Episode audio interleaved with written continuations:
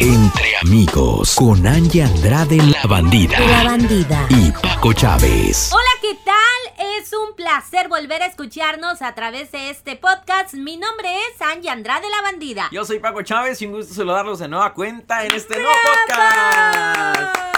Oye, estamos muy contentos porque ya vamos avanzando, nos vamos acostumbrando a este ritmo de seguir haciendo este tipo de contenidos, los podcasts que son muy valiosos para mucha gente que seguramente los está escuchando y se queda con grandes aprendizajes. Hoy tendremos una invitada más. Una invitada más que entre amigos nos va a ayudar a salir adelante y nos va a dar consejos súper esenciales porque a quien no le ha pasado, Paco, el tema actual. Tengo una novia tóxica.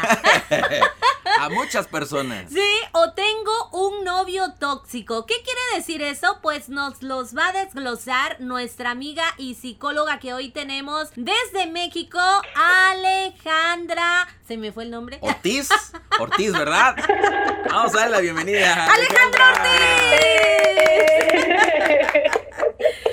Ay, ay, el apellido es lo de menos, no te preocupes, Angie. Después del nombre tan largo que me dijiste, se me fue el primero, segundo, tercero y cuarto nombre. Es que yo sí soy, ya nada más me faltó el María, de verdad. yo Estamos muy contentos de tenerte con nosotros, Ale. Esto calla entonces, porque yo pues, soy Alejandro. Nos da mucho gusto tenerte hoy con nosotros, que nos regales tu tiempo. Y bueno, hoy vamos a hablar un tema muy importante, como lo es la toxicidad en las relaciones. Así que agárrense si ustedes consideran que tienen una pareja tóxica, un esposo tóxico, se puede también a lo mejor una amiga tóxica, todo lo que tenga que ver con toxicidad. Ándale pues, ándale pues. Esto se pone caliente porque también nos va a decir la psicóloga Ale quiénes son más tóxicos, si los hombres o las mujeres. Así que vamos a entrar de lleno en el tema. Ale, cuéntanos, ¿cuánto tiempo llevas tú experimentando este tipo de terapias para las parejas, individuales, niños. Cuéntanos cuál es tu experiencia para que la gente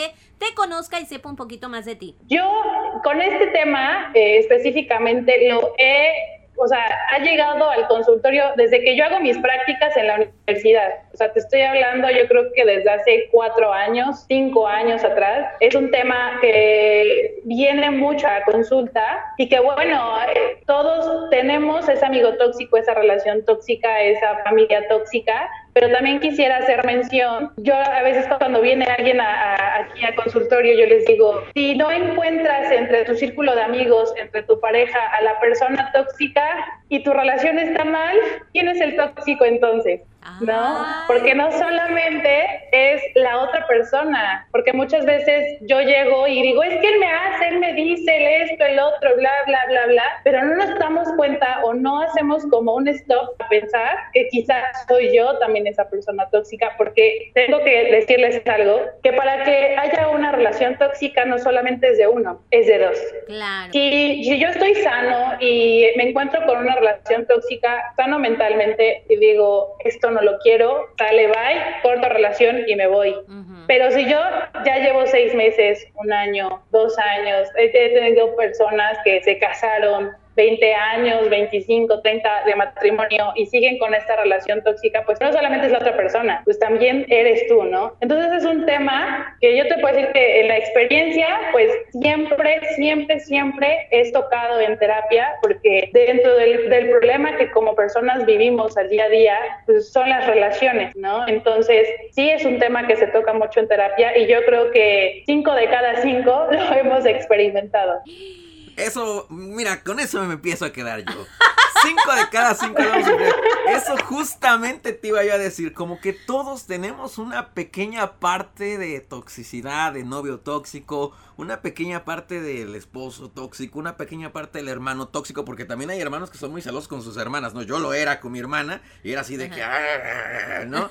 Este, eh, todos tenemos esa parte de toxicidad entonces. Sí, todos, porque, porque obviamente yo me voy a adelantar un poquito al por qué una persona tiende a ser tóxica, si les parece bien. Claro. Todo, todo radica en nuestra infancia, cómo fuimos criados, cómo fuimos educados, las ideas que nos introyectaron. Ejemplo, si mamá siempre te enseñó a que ella era tu cuidadora, que ella te, ella te proveía, que con ella te sentías seguro, que con ella, este, solamente con ella podías sentirte sano y salvo, cuando tú creces, ¿qué tipo de relación vas a buscar? Vas a buscar una relación donde te sientas protegido, te sientas seguro, donde te cuiden, donde te mimen, donde te apapachen. Y obviamente las personas nos dividimos en dos, en los cuidadores y los que quieren ser cuidados. Entonces es, es como ese dicho, no sé si han escuchado de para cada roto hay un descosido. Sí. Pues bueno, a veces encontramos un equilibrio normal en relaciones donde un, una persona que quiere cuidar encuentra un cuidado y pueden hacer un buen equilibrio pero ¿qué pasa con esa persona que fue sobreprotegida? Que mamá siempre cuidó demasiado, que mamá siempre le resolvió los problemas, que mamá nunca dejó que eh, asumiera las consecuencias de, de los actos que cometía. Obviamente esta persona va a crecer y va a ser un ser tóxico, o sea, va a empezar poco a poquito. Y cuando llega una relación, echa culpas, quiere que lo cuiden, quiere que lo mimen, pero él no quiere dar nada a cambio porque está acostumbrado a recibir. Pero del otro lado, podemos tener esta persona que sufrió, o sea, carencias, que quizá faltó de amor, que quizá le enseñaron siempre a que tenía que dar y nunca recibía nada a cambio. Entonces, imagínense estas dos personalidades A y B, las juntamos, híjole, tenemos un mix de una relación tóxica buenísima, ¿no? ¿Por qué? Porque eh, vamos como que encontrando en el camino este tipo de personas. Hay que ser muy consciente, en este momento yo invito a las personas que están escuchando su podcast a pensar eh, en el tipo de relación que no solo tienen con los demás, sino que tienes también contigo. Porque, híjole, ¿cómo identifico que soy una persona tóxica? ¿Cómo, cómo me hablo a mí mismo? Todas las mañanas me despierto y que digo, ay, estoy bien gorda, ¿no? Ay, por más que me pongo estas metas no las cumplo, perdón, soy, soy un desastre, ¿no? O sea, ¿cómo me estoy hablando a mí mismo, ¿no? ¿Cómo entonces voy a relacionarme con las demás personas? Creo que es uno de los puntos principales para Eh, a lo mejor suena un poco agresivo, sí, yo soy también una persona tóxica, si soy una persona pesimista, si soy una persona que a todo le pongo pero, si me están dando miles de soluciones y me da a esas mil yo le pongo un pero, ¿no? Estoy siendo una persona tóxica. ¿Cómo me estoy relacionando? ¿Cómo identificar que estoy en una relación tóxica? Contesten, ¿están siendo completamente plenos en la relación que tienen? ¿Están creciendo junto a su pareja? ¿Se suman ambos? ¿O todo lo contrario, ¿no? Busco que pelear, Wow, mira, qué puntos tan importantes para aquellos que creían que solamente su pareja era tóxica. De repente Todos nosotros también tenemos, tenemos, ¿sí? todos tenemos esa parte de toxicidad, unos más, unos menos, pero lo importante es como reconocerlo, ¿no? Que lo tenemos y como bien lo decías tú, yo creo em, para distinguir cómo es que soy una persona tóxica, primero es ver hacia adentro, cómo somos hacia con nosotros mismos, ¿no? Importante, Así es. importante punto. Alejandra, cuéntanos por favor, ¿hay mucha diferencia entre una persona tóxica y una persona machista o es lo mismo? No, hay muchísima, muchísima diferencia, porque para hablar del machismo te estás ya como yendo completamente a algo que solamente puede suceder en su mayoría a los hombres, Ok. ¿sí? Porque el, el machismo ya viene en muchos constructos sociales, ideologías, obviamente ideas sociales que vienen de generaciones y generaciones y generaciones atrás, y que está muy marcado por una sociedad, pero en las personas tóxicas no, porque las personas tóxicas tienen que ver mucho con el estilo de crianza que tú tuviste. Sí, lo feo aquí es que puedo decir, aparte de tóxico, es machista, ¿no? Pero este sí es muy importante separar estos dos puntos, porque las personas machistas van directamente hacia las mujeres, pero los tóxicos es tanto hombres como mujeres. Machista y tóxico son temas completamente diferentes. Aparte de que la agresión es diferente, la verbalización es diferente, o sea, sí engloba temas diferentes. Wow. Mm. Mira qué importante. Pero una persona tóxica entonces puede tener mayor oportunidad de cambiar que un machista. Claro, Sí, ¿por qué? Porque cualquiera de las dos personas, como bien lo decía Paco, tiene que haber una introspección. Tienes que tú darte cuenta, sentarte esos 5 o 10 minutos por la mañana y pensar, a ver, ¿cómo, cómo estoy? Hacer como un examen de, de autoconocimiento, ¿no? ¿Cómo soy conmigo y cómo soy con los demás? Cuando yo acepto ese, ese problema, cuando yo acepto esta situación que estoy viviendo, entonces puedo cambiar. Mientras esta persona no lo acepta y dice, no, yo soy perfecto, no, yo, a mí no pasa nada, no, bla, bla, todo está bien, no va a cambiar. ¿Qué, qué diferencia en este punto con los machistas? Que hay una sociedad, un grupo todavía muy grande que apoya esta digamos, ideología, eh, por decirlo de alguna manera, que está bien que las mujeres eh, ganen menos, que las mujeres se queden en casa, o estos pseudomachismos, ¿no? De, no es que yo no quiera que mi mujer no trabaje, es que mejor que se quede aquí en la casa, porque aquí está segura, porque pues aquí puede estar cuidando a los hijos. Estos son pseudomachismos, no es agresivo como tal, pero sí limito a la mujer a que haga cierto tipo de cosas. Una persona tóxica, en cambio, no está rodeada por esta ideología de las mujeres no pueden, sino la, persona tóxica eh, ya habla de otras cosas como yo no quiero que salga mi novia, ¿por qué? Porque soy un celoso. Wow, Mecha, imagínate. O sea, por ejemplo, cuando una, un hombre te dice, no me gusta que te vistas de esa manera, o vas muy escotada, o este, ¿por qué no me llamaste tan tarde? ¿Por qué no me llamaste ahorita? ¿Por qué me llamaste tan tarde? ¿Eso es parte de un machista o de un tóxico? Que es parte de los dos.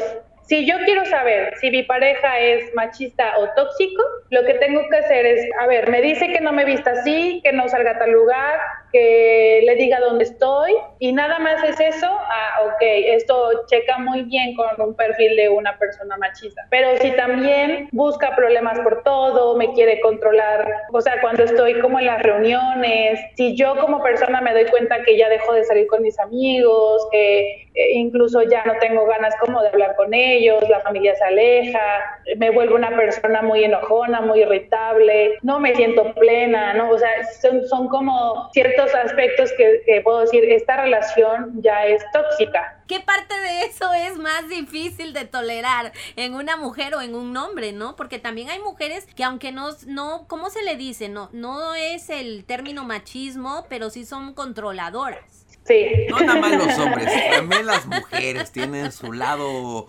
manipulador, por decirlo de alguna manera, ¿no? Tenemos el instinto maternal. Es, esta parte de, como les digo, vivimos en una sociedad donde nos introyectan ideas. Entonces, a veces las mujeres tienen o tenemos mucha la idea de decir, es que yo lo voy a cambiar. ¿no? Y te quedas en esa relación diciendo, yo lo voy a cambiar, yo voy a hacer de él una mejor persona, yo le voy a quitar todos sus efectos y todo el mundo te está diciendo, no, por favor, o sea, con esa persona no, pero como tú, recordemos la parte de cómo fuiste criado, qué ideas traes, te quedas en esa relación con esa persona que es codependiente, porque las relaciones tóxicas, un punto muy, muy importante es que son codependientes, el uno hacia el otro porque como les decía, para que exista una relación tóxica se necesitan también de dos. Y cuando dices codependientes, ¿a qué te refieres? ¿A que eh, la manera en la que la otra persona me maneja es lo que yo necesito para estar bien? Exacto. Las personas codependientes o las relaciones codependientes que puede ser tanto como hacia un amigo, hacia un integrante de mi familia o hacia mi pareja, las personas codependientes son las que literalmente no pueden tener un un día feliz sin que esa persona no esté presente en su vida, ya sea físicamente o por mensajes. Por eso se da muchas veces que cuando estas relaciones tóxicas se, se intentan separar, está como, es que seguimos mensajeándonos, es que nos vamos a tomar un café de vez en cuando o nada más vamos a ir al cine, ¿no? Y entonces entre que el cine, el café y todo, todo termina más allá, ¿no? Pero es lo que hace que una relación tóxica nunca termine, porque es como un círculo vicioso, ¿no? Continúa y continúa y continúa y no deja que, que esta relación termine. Cuando un paciente en una relación tóxica llega a consultorio, lo primero que se tiene que hacer es empoderar a esa persona de la relación siempre hay uno que es un poquito más tóxico que el otro, pero cualquiera de estos dos que llegue se tiene que empoderar, se tiene que enseñar a, nosotros le llamamos psicoeducarse, es decir, volver a pensar eh, de una manera más sana, entender que él puede estar solo, que es autónomo, que es independiente, o sea, es como todo un proceso con esa persona, aparte de entender que es una persona tóxica y entender algo muy importante que yo les digo siempre en terapia es que nada es a fuerza, nada, ni siquiera el tema de la relación con una pareja o con un integrante de mi familia. Hoy digo, ya me reconocí y que tengo algunas actitudes de una persona tóxica, entonces, ¿qué voy a hacer para mejorar? Bueno, voy a empezar a mejorar mi relación conmigo para después mejorar con los demás. Mm, a ver, ¿podremos eh, simplificar los tres aspectos o los tres adjetivos? ¿Podríamos simplificar las características de una persona tóxica en solamente tres puntos? Mm, o sea, poner solamente tres características de una persona tóxica. Las tres más, digamos, el top three. Es que yo creo que hay más de tres. Ha de haber. Eh, ha de haber muchas. Ha de haber muchas. Sale como unas 20. Pero digamos, así en concreto, las tres primeras, ¿cuáles serían? Yo digo que entre las primeras tres debería estar los celos, ¿no? Sí. De plano. Sí, sí, sí. Los celos. Claro. La segunda y tercera, ¿cuál sería? Yo, yo creo que codependiente y controlador. Esos tres serían como de los, de los que más predominan en una persona tóxica. ¿Por qué? Porque hay otros donde me hago la víctima, donde, o sea, como dices, o sea, son muchísimos porque depende de la persona. Pero yo creo que lo más importante es que tú como, como individuo, como ser consciente, pienses, a ver, esta relación es sana, esta relación me está haciendo crecer, esta persona me hace sentir feliz conmigo. Y si esas, esas tres preguntas súper fáciles, a las tres respondiste no, híjole, o sea, ¿Qué haces ahí? Bye esa relación. ¿Qué haces ahí? Thank you, next. Sí, thank you, bye bye, vámonos por el siguiente. Vámonos, a ver. next, ¿no? Next. A ver, una pregunta aquí. ¿Se puede cambiar, como tú lo dijiste, a una persona tóxica o de plano hay que dejarla? Eh, tendría como que replantear un poco tu pregunta, porque yo entiendo así como yo puedo cambiarla o esa persona va a cambiar, porque si yo quiero cambiarla, entras al círculo vicioso de yo creo que yo puedo cambiar a esa persona y en realidad no. Entre psicólogos tenemos un chiste que dice que cuántos psicólogos se necesitan para cambiar un foco y pues la respuesta es que ninguno, porque el foco tiene que querer cambiar por sí solo. Es un poco bobo pero aplican las personas. Híjole, ¿cuántas personas necesito para cambiar a un tóxico? Ninguno, porque él tiene que reconocerse tóxico y tiene que decidir ir a terapia. Si yo le digo a mi pareja, a mi amigo, a mi familiar, oye, yo creo que tienes problemas, deberías ir a terapia, ya te hizo una cita, vamos a ir tal día. Igual sí, en el transcurso de la psicoterapia él se da cuenta y lo entiende y así, pero cuando hay mucha resistencia, esa persona no va a cambiar, ¿eh? No va a cambiar. Si yo dentro de esta relación, mi pareja me dice, ¿sabes qué? Yo creo que estamos teniendo muchos problemas, me doy cuenta que soy controlador, me, doy cuenta que tengo dependencia a ti, porque si tú no me escribes, yo estoy ansioso, porque si tú no me escribes, yo no soy feliz, porque si tú no me escribes, ya estoy pensando en que estás con alguien más y soy celoso, que son los tres puntos que hablábamos, ¿no? Del top tres del, del tóxico. Y como no me gusta ser así, ya decidí que voy a ir a terapia, ok, puedes como decir, vamos por buen puedo dar una oportunidad a que esta persona retome este cambio, retome esta psicoterapia y después de un tiempo, aproximadamente seis meses, que es cuando eh, la persona ya puede tener cambios, puedo reevaluar si me quedo o me voy de esa relación. Wow. Pero mientras tú puedes continuar viendo a esa persona, seguir en esa relación o no verse de plano durante esos seis meses para ver si hubo un cambio realmente. Yo creo que eso depende de cada relación y de qué nivel de toxicidad tenga. Cuando es un nivel de toxicidad donde todos los días peleo, todos los días hay insultos, todos los días me controla, todos los días quiere saber dónde estoy, con quién estoy y es celoso, realmente eh, esas personas no saben amar. Esas personas creen saber amar pero no entienden el significado de amar. Muchas veces cuando la persona va a psicoterapia, o en mi caso, y veo que realmente es una relación destructiva, que no está dejando nada bueno, sí aconsejo, el dense un tiempo, date un tiempo para que ustedes ambos puedan sanar desde adentro y entonces tener un nivel de conciencia y desde el amor tomar una decisión. Nunca tomar una decisión desde un arranque de ira, desde un arranque de celos, porque es cuando después nos andamos arrepintiendo. Es ser conscientes y desde el amor decir, porque te quiero o porque ya no te quiero, mejor nos damos un tiempo y después decidimos si estamos juntos. Em, dentro de las personas tóxicas, ¿puede haber alguna influencia de alguien cercano, como es la mamá. Tal vez eh, la hija es así, o tal vez como es el papá, el hijo es así. ¿Hay alguna influencia eh, en una persona tóxica? Sí, definitivamente. Tiene que ver con lo que les decía con el núcleo de crianza del que vienes, pero también de lo que yo vi eh, en cómo fue la relación de mamá y papá. Por ejemplo, tú puedes preguntarle a alguna persona, oye, ¿tus papás peleaban? Y él decir, decir no y los viste reconciliarse y decir, no, nunca. Pero entonces, no, pues nunca se hablaban. Entonces es como, ok, esta persona que no se da cuenta que si no se hablaban, entonces peleaban demasiado, entonces no era una relación sana, yo voy a ir y copiar. Es, es un hecho que yo, este, digamos que repito estas situaciones porque lo normalizamos.